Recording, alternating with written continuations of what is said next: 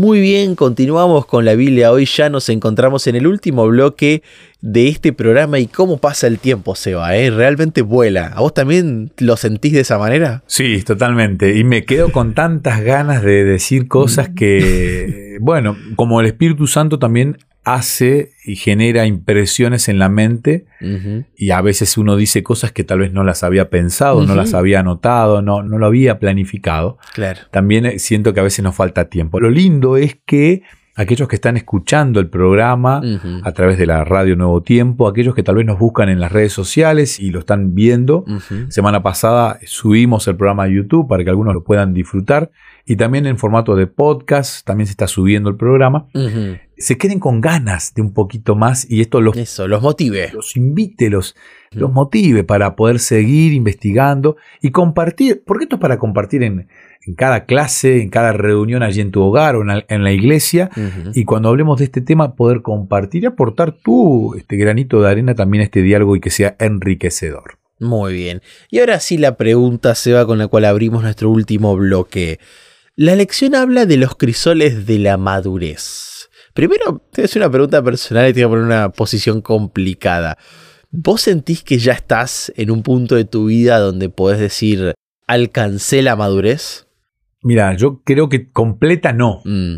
Completa no. Claro. Pero sí, a ver, hablando de el folleto de este material que estamos leyendo, la primera oración es, hay una diferencia entre cortar y podar. Yo creo que todavía me faltan podar, pero ya sé cuáles son las ramas que tengo que podar. Han crecido. Claro. Entonces, no llegué a la etapa óptima de madurez, creo, pero ya no sigo siendo el árbol desprolijo que alguna vez fui. Creo que Dios ya ha ido podando mucho en mi, en mi carácter, en mi vida, y esa poda me ha hecho una persona, este, yo creo que sí, estoy en un, en un, grado de madurez no óptimo, pero no soy la persona inmadura que fui tal vez. Claro, y quiero hacer una aclaración, madurez no tiene nada que ver con vejez, Seba, ¿no? Creo que nosotros encontramos gente muy joven con una madurez grande y encontramos gente grande con poca madurez, ¿no? ¿Y por qué crees que la lección nos plantea el hecho de la madurez? Y estoy viendo ahí los textos que se citan, obviamente estudié mi repaso antes de comenzar el programa y también hablamos de Pablo. ¿Qué relación habrá entre estos temas? Mira, vamos a leer el texto bíblico, segunda de Corintios capítulo 12, versículo 7. Vamos a escuchar primero la Biblia. Dice, o por las cosas maravillosas que Dios me ha mostrado, por eso, para que no me llene de orgullo, padezco de algo muy grave. Como si Satanás me clavara una espina en el cuerpo para hacerme sufrir. Mm. Tres veces le he pedido a Dios que me quite este sufrimiento, pero Dios me ha contestado, mi amor es todo lo que necesitas. Mi poder se muestra en la debilidad. Por eso, hmm. prefiero sentirme orgulloso de mi debilidad para que el poder de Cristo se muestre en mí. Me alegro de ser débil, de ser insultado y perseguido, y de tener necesidades y dificultades por ser fiel a Cristo. Pues lo que me hace fuerte es reconocer que soy débil. Wow. lo que pasa es que cuando uno lee esto, dice, este es el mismo hombre que sacaba fuera a los cristianos y los apedreaba. Sí, no parece, ¿no? No parece. Es el mismo hombre que se planta frente a las autoridades judías y le dice, denme el poder de perseguir a estos cristianos. Y los sale a perseguir. Este es el mismo hombre que conocía la escritura de arriba abajo, que era un hombre culto, seguro de sí mismo. Ahora dice, soy un débil, pero agradezco ser débil porque en mi debilidad está mi necesidad de Dios.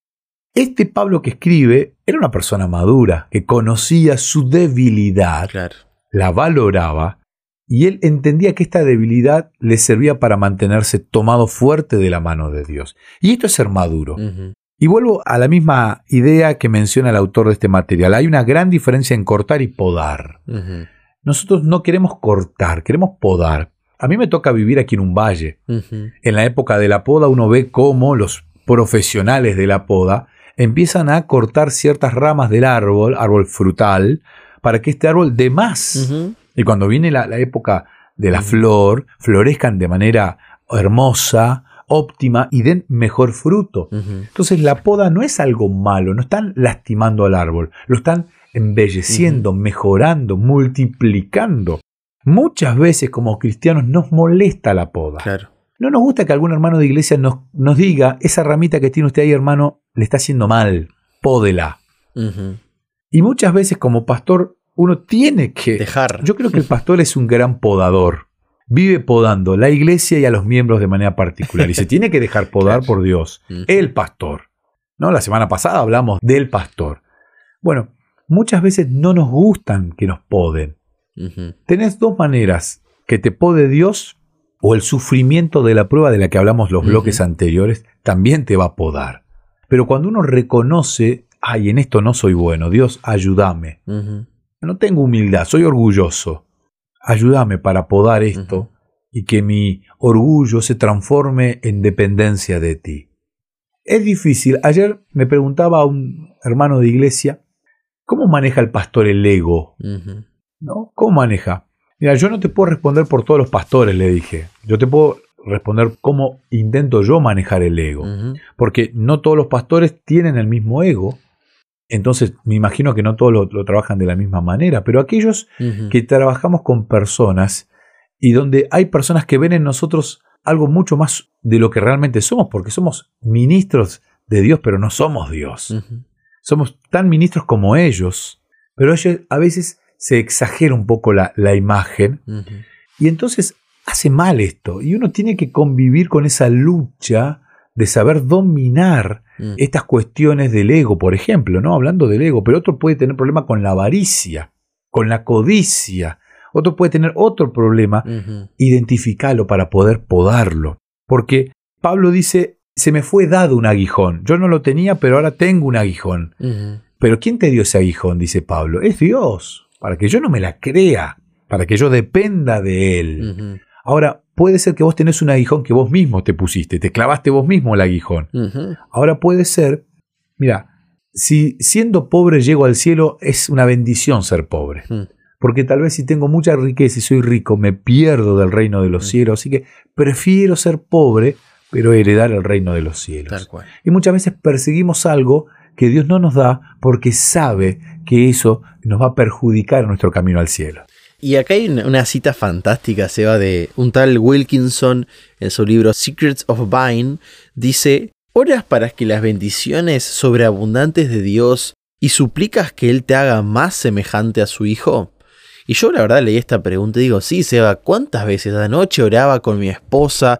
Hoy en la mañana, oraba hoy por la tardecita al recibir el sábado, para que Dios nos bendiga, ¿no? Hemos orado por bendiciones muchísimas veces. Y entonces la respuesta que él da es, si tu respuesta es sí, entonces estás pidiendo las tijeras. ¡Wow! Entender que muchas veces la bendición sea que Dios venga a podar mi árbol. Bueno, yo muchas veces Seba, me siento arbusto, ¿no? No me siento ni siquiera árbol. Me siento una plantita chiquita. Y entender que Dios puede venir a podarme muchas veces, pero para que haya mayor crecimiento. La pregunta es la siguiente, y a modo de cierre, ¿no? ¿Qué quiere Dios con mi crecimiento, Seba? ¿Cuál es el propósito de Dios al podar? Definitivamente Él no quiere cortarnos, ¿no? No nos quiere arrancar del huerto, pero quiere que crezcamos. ¿Cuál es el propósito? Bueno, el propósito siempre es que habitemos por la eternidad con Él en el cielo.